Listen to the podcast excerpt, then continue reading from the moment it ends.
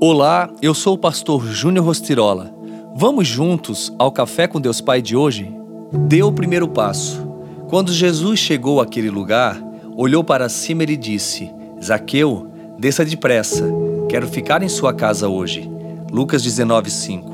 Havia em Jericó um homem rico chamado Zaqueu. Ele era chefe dos publicanos e desejava muito conhecer Jesus. Mas por ser de pequena estatura e por causa da grande multidão, não conseguia vê-lo ou se aproximar dele.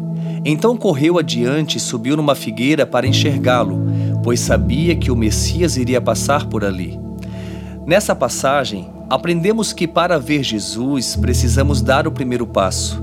Como sempre falo, faça o que você nunca fez para viver o que você nunca viveu. Muitas vezes ficamos esperando por Deus quando na verdade Ele está esperando por nós. A baixa estatura de Zaqueu era um obstáculo que o impedia de ver o Mestre, mas por causa da sua atitude, ele teve um encontro com o Senhor e a salvação chegou à sua casa. Isso mudou a história de sua descendência. A Bíblia não relata o que ele queria de Jesus, somente que queria vê-lo. Isso bastava. Cristo não quer apenas ser visto por nós, quer se relacionar conosco. Por isso foi até a casa de Zaqueu e fez uma refeição com ele. Devemos valorizar os encontros com Jesus, fazendo tudo o que estiver ao nosso alcance, porque na agitação do dia a dia nos prendemos em muitas coisas e deixamos passar as oportunidades de nos encontrarmos com Ele. Precisamos valorizar os encontros não somente com Jesus, mas também com as pessoas que o Senhor coloca em nosso caminho, como a nossa família e os nossos amigos, pois todos eles são pessoas que Deus colocou em nossas vidas para nos abençoar. E a frase do dia diz assim: volte-se para aquilo que realmente importa.